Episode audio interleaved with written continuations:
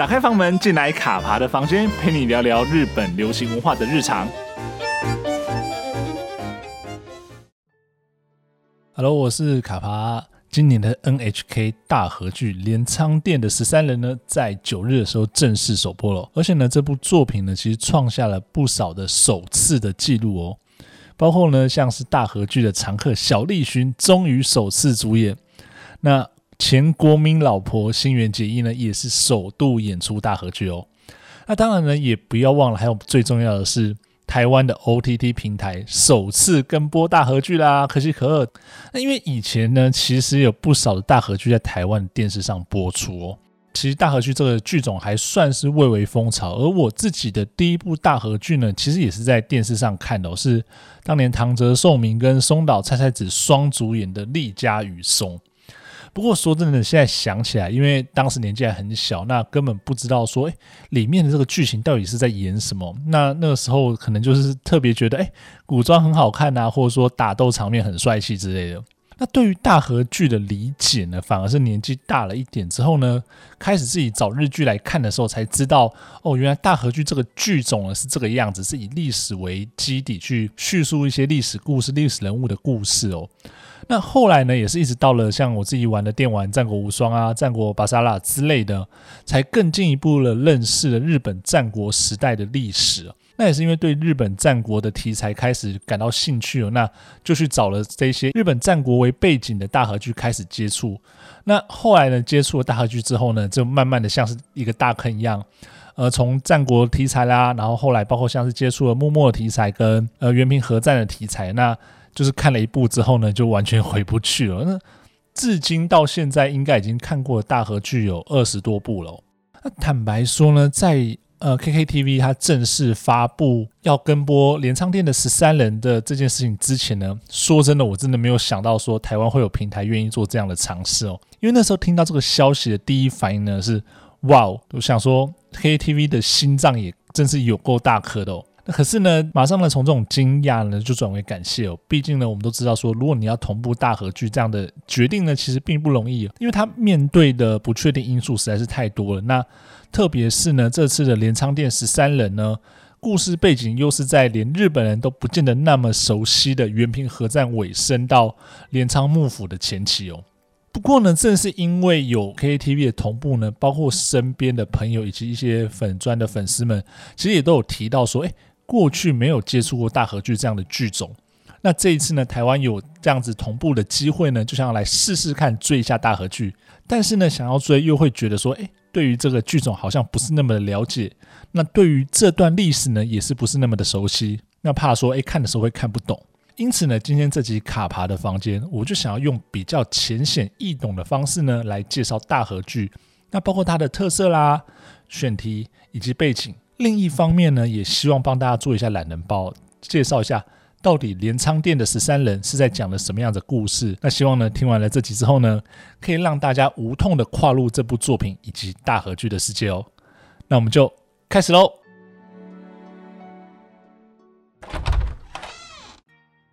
一开始呢，最基本的问题就是大和剧到底是什么？那大河剧呢，是日本 NHK 制作，以历史为基础，那在其之上呢，借由编剧们跟作家的文字呢，然后加上各种风俗史料的考察，所呈现出来的剧种哦。那借由演员的演技呢，让遥远时代的故事呢，借由戏剧的方式出现在我们的眼前。那大河剧一般来说，一次播出就是大概四十多集到五十多集，然后一次会播一年左右。而从一九六三年呢播出第一部大河剧《花之生涯》开始呢，到今年小栗旬主演的《镰仓店的十三人》呢，大河剧的这个剧种呢已经存在了一甲子了，也就六十年。那作为呢讲述历史的故事呢，在超过千年的日本的历史时间轴里面呢，又特别是以平安时代的源平合战到镰仓幕府建立，战国时代与幕末等三个时代呢，成为大河剧的选题首选哦。那一方面呢，是因为认知度够高，那借由各种文献呢、书籍与创作这几个时代的故事呢，让大家耳熟能详。那另外一方面呢，就是这三个时代都处于动荡哦，因此呢，各路的英雄豪杰辈出，都成了这些编剧笔下的发挥的题材哦。那当然呢，也有极少数非上述三个时代的故事啊。那像是呢，二零一九年的时候，大河剧《维托天东京奥林匹克故事》呢，由中村勘九郎与阿部正夫共同双主演，那鬼才编剧工藤官九郎执笔。那故事呢，就是叙述一九一二年日本首度派团参加奥运，到一九六四年东京首度举办奥运，横跨半个世纪的故事。那故事的主角呢，就是日本的马拉松之父金立四三和当时日本奥林匹克委员会的总务长田畑正治哦。那像这样子的题材呢，就被称为近代大和剧。只不过呢，这样的近代大和剧作品的数量屈指可数就是了。不过还是要强调一下。这部作品，也就委托天东京奥林匹克故事呢，虽然说它的收视率非常的低，又有肩负着宣传东京奥运的任务。虽然说我们都知道，最后因为疫情的关系，整个奥运被弄得乱七八糟，但这部作品还是非常非常的好看。那如果对大家对于这部作品有兴趣，或者说对于离我们比较远的这些历史的故事，并不是那么的感兴趣的话呢，或许也可以给这部近代大合剧一点机会哦。而我觉得呢，大和剧是以历史为基底所发展的故事啊，只不过呢，它终究不是历史，而是戏剧哦，所以会受到角色所处的立场啊、编剧的发挥，甚至是原著作品的观点，而对于相同的历史呢，会有不同的诠释。只不过，即便不能将大和剧当作历史的教科书，但是呢，透过戏剧呢，却能让观众接触历史的门槛降低。那借由这些故事与演员呢，也可以点燃。观众心中对于那个时代的感到兴趣的火苗，那你可能在看完戏剧之后呢，再花自己再花时间呢，去对那个那段历史探究，甚至开始对那段历史感到兴趣。我觉得，这就是大和剧它非常重要的一个呃教育的意义，或者说它在娱乐之外的一个重要的角色哦。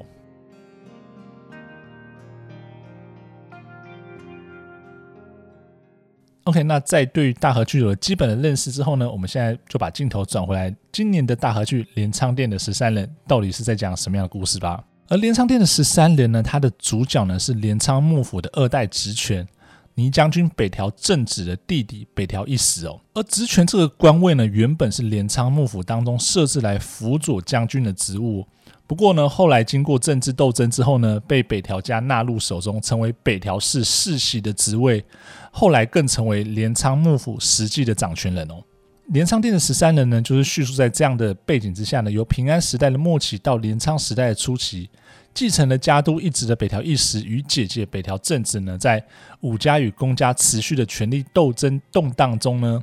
如何以一介辅佐之臣之姿胜出？那不但夺取了源氏的实权，那甚至击退天皇为首的公家反扑势力，不但创立了北条德宗家呢，也确立了往后数百年北条氏在镰仓幕府中的地位与实权哦。那讲到这里呢，可能大家会想说，诶，既然北条家的权力势力这么大，那镰仓殿的十三人里面，十三人到底是什么样的意思呢？那其实镰仓殿的十三人就是指的镰仓幕府呢，在首任的征夷大将军源赖昭死后呢，北条政子他推行了一个政策，那是由幕府内的十三位重臣组成一个合议的议会。那所有的幕府内政呢，必须十三位的重臣合议，那借此互相牵制，确保幕府的稳定。所以呢，这十三人呢，就是我们剧中所说的镰仓殿的十三人。那呃，我们的主角北条义时呢，他也是其中之一哦。那讲到这里呢，稍微可以跟大家聊一聊，呃，有关于日本历史的部分哦。因为比较熟悉日本历史的听众朋友可能会知道，日本虽然是有皇室，那天皇呢是名义上的统治者，但是呢，在过去有很长一段时间，其实天皇是没有实权的哦。那天皇呢，他虽然说是可以封各地的武士一些官衔，但是呢，实际上的权力呢是被武士掌握。而这些武士的领头人物，或者是说他们所服从的呢，便是势力最大的征夷大将军，那也就是所谓的幕府将军。日本历史上呢，总共经历了三个幕府时代，分别是镰仓、室町与江户幕府。而北条义时的姐夫呢，源赖昭呢，便是开创了镰仓幕府的人物。我们前面讲到的说，诶，镰仓幕府的实际掌权人叫做征夷大将军。那征夷大将军这个职位呢，也是从源赖昭开始。那这边也稍微再跟大家稍微科普一下。因为过往在奈良平安时代呢，武家的地位其实非常的低哦。那他们呢，仅能依附在一些公卿贵族或天皇家。然而呢，随着公家的腐败，在武家中呢，比较有势力的源平两家开始涉入政治，并参与朝廷的斗争。那两方呢，就是不断的这样争斗来争斗去。所以在平安时代末期呢，就陷入了所谓的元平合战时代了。而后来呢，在源赖昭击败平氏，成功了掌握日本的武家系统之后呢，他就更进一步的统一日本。而这个时候呢，朝廷与公家早就不是武家的对手，而掌握了权力之后呢，源赖昭他便向天皇要求封将军之位哦。因为我们前面有讲到，因为天皇呢，他还是具有封官的这样的一个任务哦，或者说他还是有这样的权利哦。而即便呢，当时源赖昭已经可以说是权倾天下了，但是呢，他还是需要一个形式上的名分。表示呢，我仍然是天皇的臣子，那我只是接受了天皇所托来管理武家与日本的政事哦。所以后来后鸟与天皇呢，他就封源赖昭为征夷大将军。而从这个时候开始呢，征夷大将军这个职衔呢，就变成是武家领袖的象征。名义上呢是由天皇授予，武家受命于天皇。实际上呢，征夷大将军就是日本的国务与政务的实际掌权者。只不过呢，我们前面也提到说，后来镰仓幕府的真正的权力呢，反而不是在征夷大将军手上，而是被北条家的职权们拿走的哦。那这呢，也就是镰仓殿的十三呢后面会讲到的故事哦。OK，那我们再绕回来讲一下镰仓殿的十三人呢，他的编剧呢是曾经写过大河剧《新选组》真田丸的山谷信息。那演出北条义时的小栗旬呢，这是他第八次参与大河剧的演出，但是呢是第一次担任主演哦。这边呢，帮大家稍微整理一下，回顾一下小栗旬过去在大河剧中的演出哦，包括九五年的八代将军集中饰演了水户藩的第五代藩主德川宗翰，九六年呢在秀吉里面饰演年幼的石田三成，两千年的时候呢在葵德川三代中饰演细川忠兴之子细川忠利，零五年的义经呢他则饰演了源赖昭的家臣尾原景纪哦，零九年的天地人呢他则再次饰演了石田三成。二零一三年的八重之音，他则饰演了幕末的思想家吉田松阴；一八年的西厢殿呢，饰演了幕末志士，也是大家非常熟悉的版本龙马。所以讲到这里呢，可以知道小栗旬参加大和剧的演出经验是非常的丰富哦。那也非常期待呢，这次他是以主演的身份来演出《镰仓殿十三人》，又会带来什么样不同的演出呢？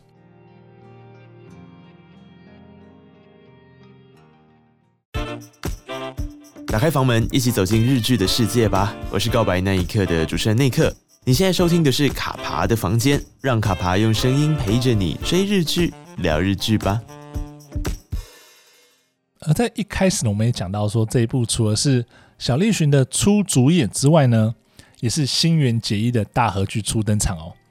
只不过呢，他在《镰仓殿十三人》里面饰演的这个角色八重姬呢。虽然说在历史上有各种各样的说法，然后他的呃史料其实相对没有那么的丰富，但是呢，不管是哪一种说法，他都是一个悲剧色彩非常浓厚的角色。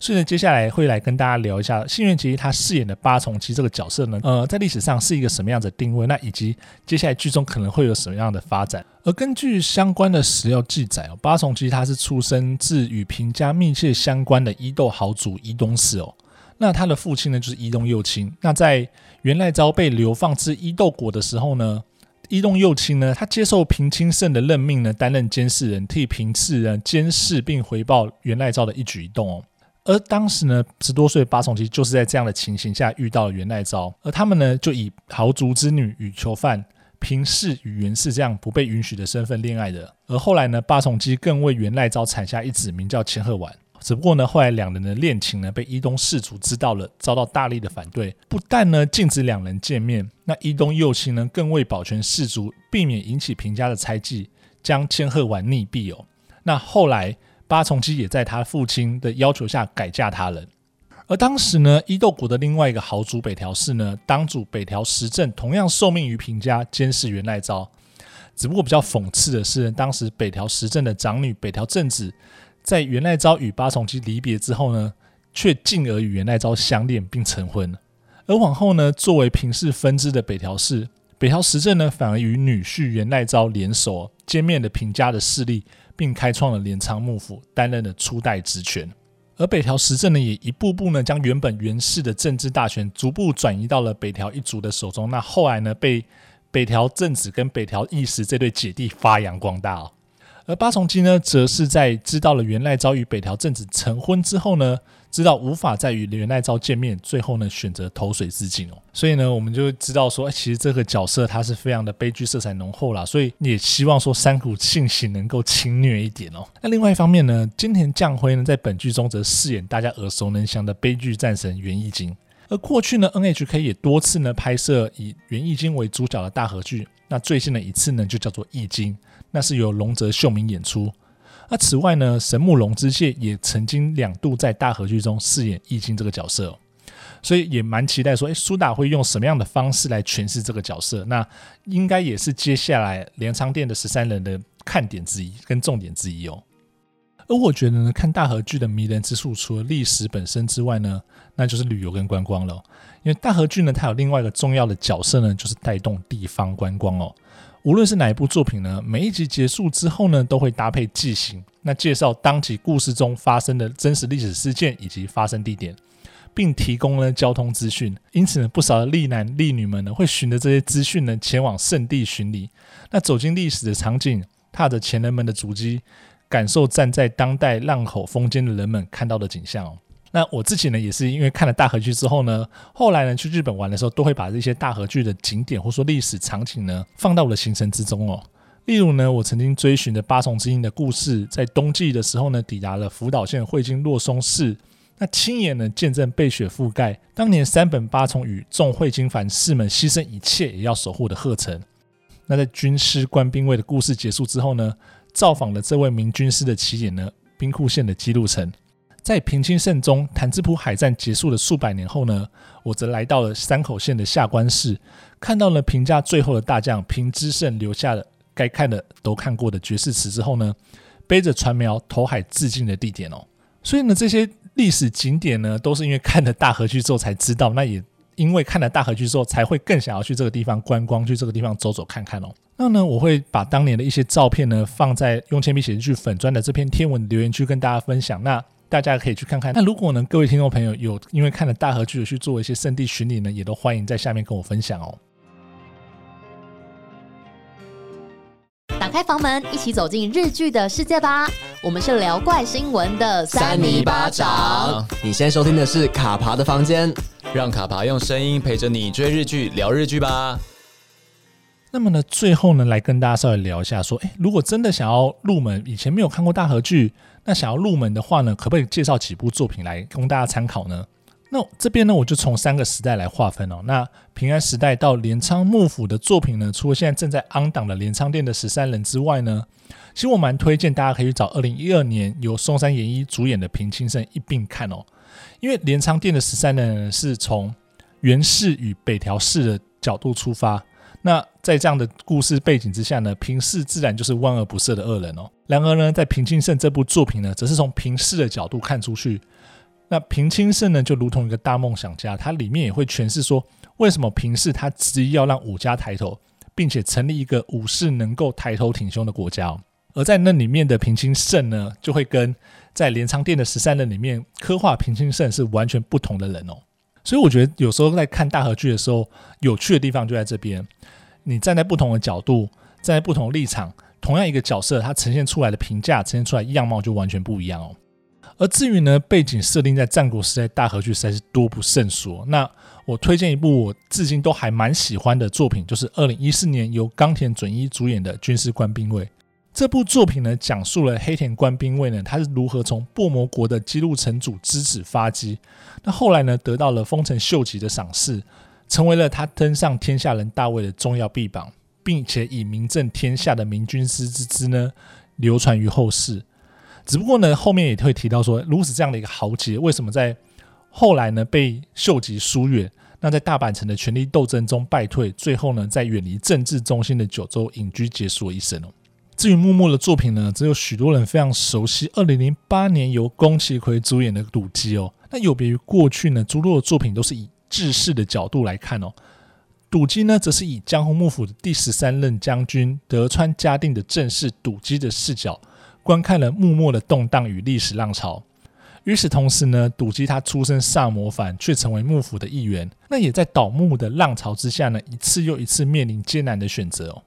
除此之外呢，当年赌姬与德川家定、小松带刀之间的爱情故事，也成为了动荡乱世赋予的情感寄托之处，成为了这部作品被人家铭记的符号之一哦。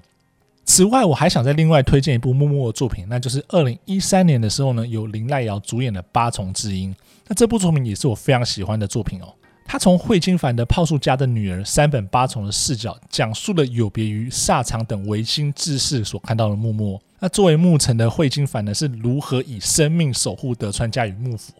而山本八重呢，又是如何从战场上的武家之女，变成救人性命的护士？那最终呢，与丈夫一同建立了今天的日本同志社大学的前身，